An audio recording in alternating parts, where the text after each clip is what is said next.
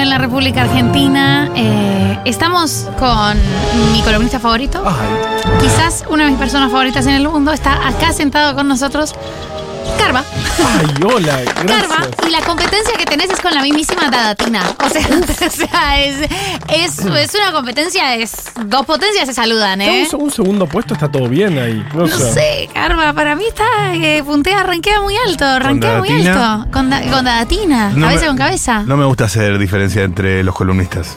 Así que No Jofele también a compite. competir. Sí, Jofele también compite. Jofele, y además contó el mejor chiste del día de, de ayer. Con- Mm, contó un buen chiste. mucho Ah, eso. tu chiste. Tu chiste no fue malo, ¿eh? No, no sé, Hubo sí. peores. Tu Hubo chiste peores. hubo peores, hubo peores. La verdad que descubrimos eh, que la vara de los chistes está bajísima en esta nación, está muy baja. Sí, es que siento que no es nada fácil un chiste. No. Y No. de hecho yo puse a googlear eh, chistes. Eh, pero sab- sabía esos de buena noticia, mala noticia, pero me costó mucho. Fue muy perturbador mandar el chiste. Pero lo hago porque los quiero. Muy bien, muy bien que lo hagas por las nenas. Carva, Carva, Por ¿con las qué, nenas. qué bien que lo hagas por las nenas. Eh, ¿con, qué, ¿Con qué invento del pasado estamos hoy? Bien, hoy trajimos dos, eh, em, dos inventos particulares. El primero es el reloj. Em, y la relación que tenemos los humanos con medir el tiempo es bastante, es bastante rara. Los primeros relojes, bueno, eh, eh, digamos, los primeros relojes públicos eran relojes de arena o relojes de sol, incluso relojes de agua que se datan desde eh, Egipto. Ajá. Pero yo me dije, ¿cuándo es que empezamos a usar nosotros relojes en los- y eso tardó muchísimo tiempo más. En el siglo XVI, más o menos 1500, 1600, se empezaron a usar relojes pulsera, o relojes, no, no pulsera, relojes personales, pero como una- un artículo de super lujo. O sea, eras muy millonario si tenías reloj.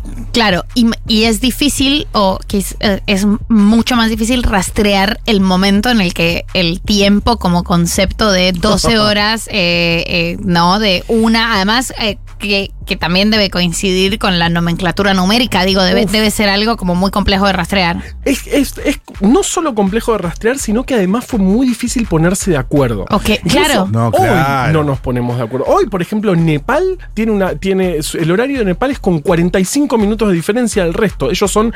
Nosotros somos GMT menos 3 o más 3, no, nunca me acuerdo. Y ellos son GMT 5.45. O sea, la hora en Nepal, ahora en Nepal O debe sea, ser. No sé, un. La 1.45 de la mañana.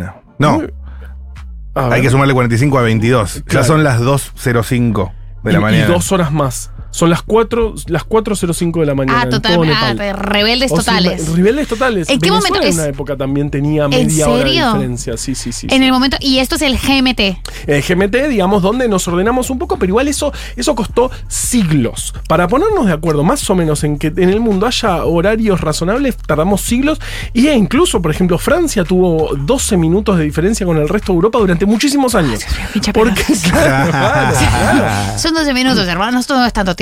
No es tanto tiempo, pero bueno, digamos, eh, no fue fácil ponerse de acuerdo. Hoy más o menos, salvo alguna cosita, Carva, pero entonces este GMT data más o menos de qué siglo. bueno, más o menos esto estamos siglo XIX. Estamos ah, tardísimo muy el. GMT. Entonces, en El momento del invento del reloj, ya estaba todo, digamos, ya, Todavía no estaba. Todavía no estaba, pero sí, a sí se medía el paso del Eh, tiempo. ok, con se la medía el paso del tiempo. sol, con relojes de arena Sí. y todo eso.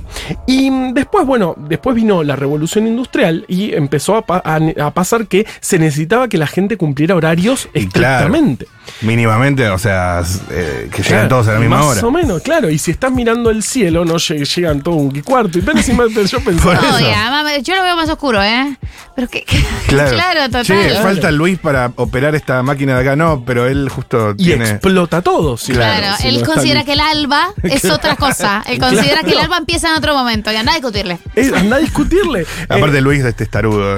Sí, sí, sí, sí. Así Sí. que a- hacia el final del siglo XIX se empezaron a usar mucho más los relojes, Todavía no había relojes pulsera, ahora vamos a ir a los relojes pulsera, pero eh, em, junto con la revolución industrial y ya eh, acercándonos a, a los, a los tiempos de hoy, bueno, se empezó a usar mucho más porque necesitábamos ordenarnos en, nuestro, en nuestra cotidianidad. En, en- en la Edad Media uno se levantaba cuando se levantaba y se iba a dormir cuando se iba a dormir. No había una noción tan clara de qué hora era en, en cada momento. Ah, la bella edad media. ¿eh? La bella Edad Qué Media. momento de libertad. Sí. Verdaderamente, como dicen, ser millonario es eh, levantarte sin despertador. Sí. Eran todos millonarios en la Edad Media. Eran todos Ah, millonarios. que vuelva al sistema feudal, guacho. Sí, sí, bueno, no sé. O sea, no había tampoco antibióticos, era muy injusto, era muy.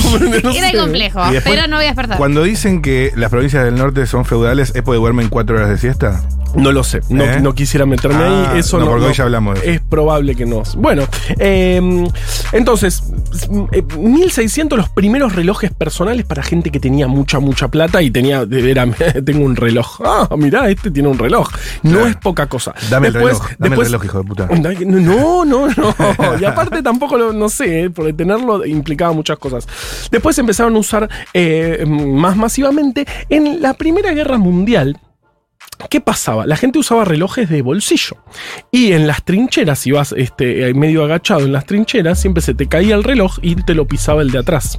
Lógico. Entonces, a partir de la Primera Guerra Mundial es cuando se empezaron a usar los relojes pulsera. Antes se usaban relojes Pero de es bolsillo. tardísimo, eso fue ayer. O Ayer, sea- 1914-1918 se empezaron a usar eh, relojes pulsera y en la década del 60 fue el, el paso más importante que, que hizo una que sean totalmente masivos, que es justamente el cuarzo. ¿Vieron que dice el reloj dice cuarzo? Yo Sí. nunca entendí, ¿por qué Sí. una piedra? ¿Qué tiene que Cuarzo es lo que te venden en la feria hippie de. Claro, que es un que tampoco es tan lindo, ¿no? Es una No te metas con el cuarzo que tiene energías, eh. Cuidado.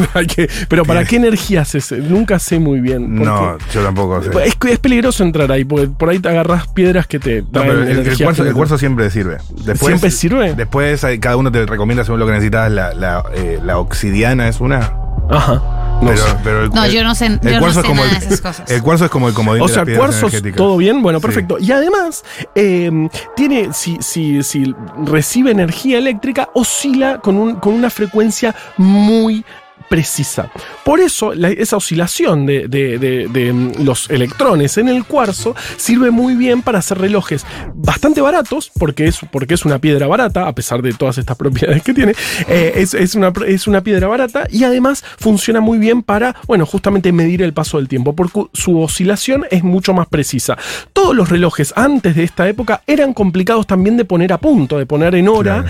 Eh, había que estar todo el tiempo poniéndole en hora, dándole cuerda. Esto con muy poca energía, gracias a las propiedades del cuarzo, eh, hace una oscilación muy precisa y tenemos eh, la hora eh, durante. mm, o Pero sea, eso fue post Primera Guerra Mundial. Muy, los- post, años 60. ¿Por qué cayó el imperio austrohúngaro? Tenían desincronizados los relojes porque no estaban los relojes de cuarzo todavía. Espectacular. Muy bien, Esto es totalmente chequeado. Esto es ciencia, sí. Es Esto ciencia, es ciencia, es ciencia. por supuesto. Sí. No, es que es- Pablo Escobar siempre decía que tres minutos te podía, era la diferencia entre la vida y la muerte, o un minuto era la- algo así, y es que sí. Pues así está como bien. pasó, tenían desincronizados los relojes. Claro, Exacto. era, che, era, eran, eran menos cinco, Pablo.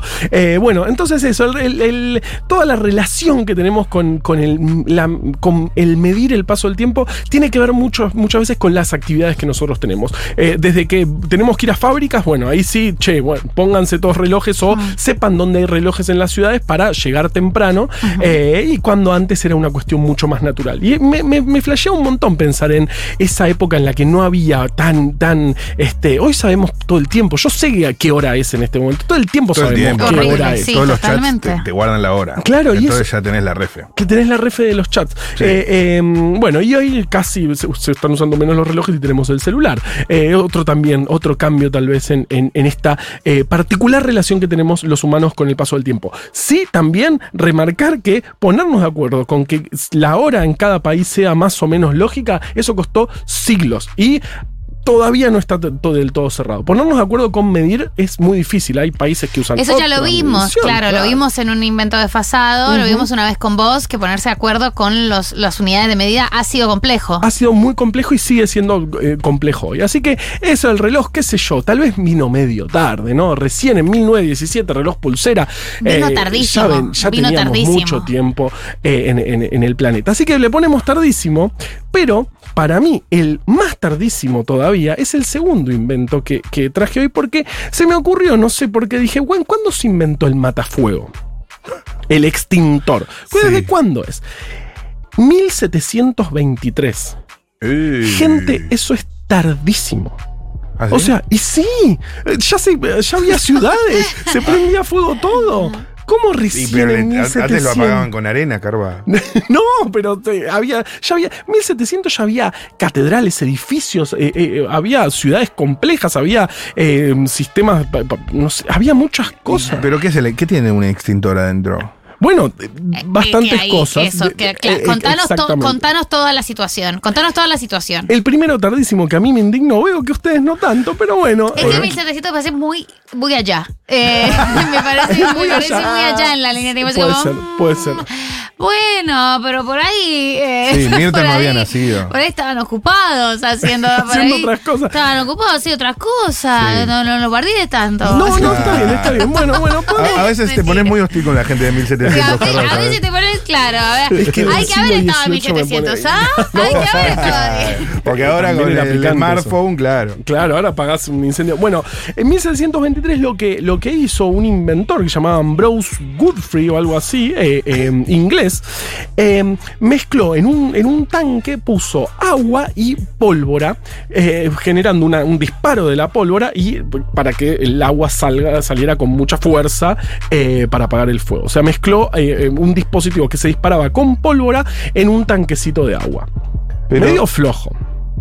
No entiendo. Pero yo, No. perdón, soy medio ignorante, pero si mojas la pólvora no pierde su efecto explosivo. No, pero justamente está di- di- dividido Ah, en, el, en el ah. tanque lo que generaba la presión para, para que el agua, el agua salga con Claro. fuerza, que eso era justamente la explosión de la pólvora, y adentro del tubo había agua. O sea, Bien. me inventó una cosa que sacaba aura- agua a presión este, a través de un... Inventó la hidrolavadora, La pero a partir de una eso. explosión. Es que en- igual en esa época todo era medio a partir de explosión. Aparte, ¿Cómo hacemos esto? Vamos a mandarle polvo a que explote. Y ahí Es que vemos. sí, ahí claro, vemos. todo. Y no los culpen, eh, digamos, recién inventada la pólvora. eh, eh, ya, Claro. Vamos a ponerle pólvora a todo.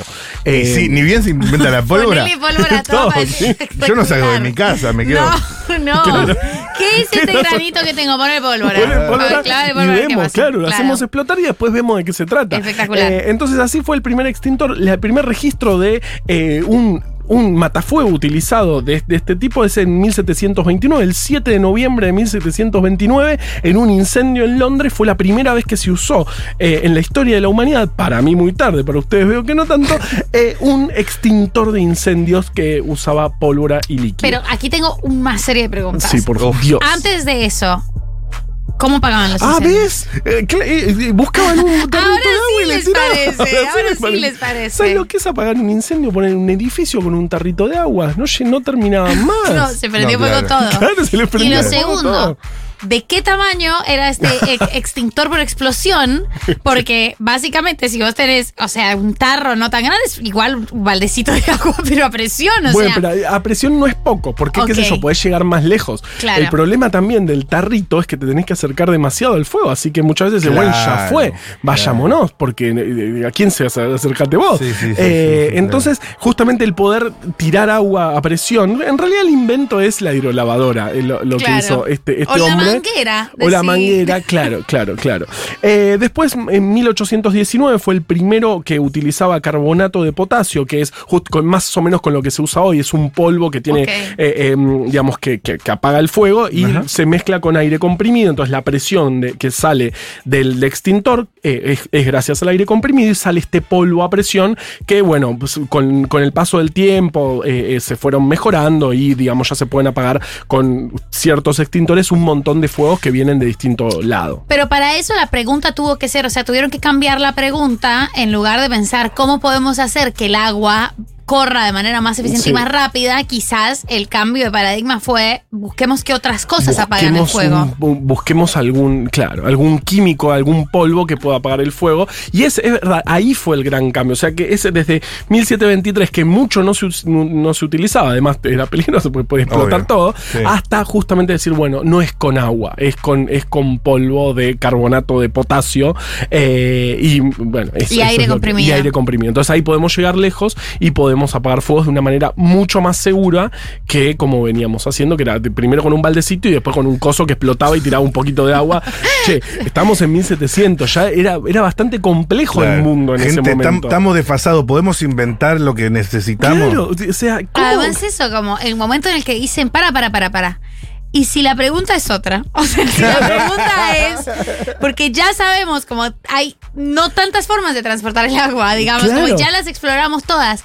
¿Y si hay otra cosa que apaga el fuego? Esa, ese, ese- ese es el momento eureka, Ay. el momento wow. Claro, porque ahí como eh, enfocás tu búsqueda de manera mucho más eficiente. Dejen de buscar, no es, no es el agua. no- o sea, todo bien con el Sí, agua, sí, apaga sí. el fuego, todo bárbaro, pero capaz hay otra cosa. Esa fue la gran pregunta que, que hizo un mundo mejor, porque creo que es un mundo mejor en el cual podamos, podemos apagar los incendios de manera más eh, eficiente. Qué lindo, Carva. Dos inventos muy necesarios: el reloj y el matafuego. El reloj y el matafuego, los dos tarde, eh, eh, para mí llegaron tarde los dos. ¿Qué sé Eh, un reloj descompuesto da bien la hora dos veces al día. Sí, sí, sí, sí. sí. Y a veces que no te regalan un reloj. Tú eres el regalado. Tú- a, ti te regalan para el cumpleaños del para el reloj. cumpleaños del reloj. Esas dos cosas Eh, quería contar. excelente. Eh, última acotación. ¿Te acuerdas que viniste a ver Impro 2020, el anterior? Por supuesto, ¿Te gustó? me encantó. Amo. Eh, se acaba de publicar el flyer con la Vamos nueva fecha. todavía, 16 de julio. 16 de julio, no sé si verás ahí el line-up, la verdad que Uf. es Big Bang Edition. Está Doreger, yo fui al colegio. Está con él. Dore, ¿ah, sí? Sí. Está Lucero también, los Mira, Julianes, por. Cumbi, Carola, Fusco y el uruguayo lista conduce Iriel Hermoso. Eh, nada, por si quieren ir a Yo ver voy. el flyer hermoso de la Big Bang Edition en arroba impro el 2020. Para que tú sepas, para que lo bailes, para que lo improvises. Ya viene el gran maestre masón. ¿O no? Espectacular. Vamos a tener eh, una super charla con Pablo Lázaro, eh, que viene a continuación. Vayan preparando, vayan preparando esas preguntas al 1140 660000 Carva. Espectacular, esta, e- espectacular esta columna. Me voy, eh, me voy emocionada, me voy emocionada haciéndome muchísimas preguntas. Bien es lo más importante. Muchísimas, muchísimas preguntas. Me voy muy carva.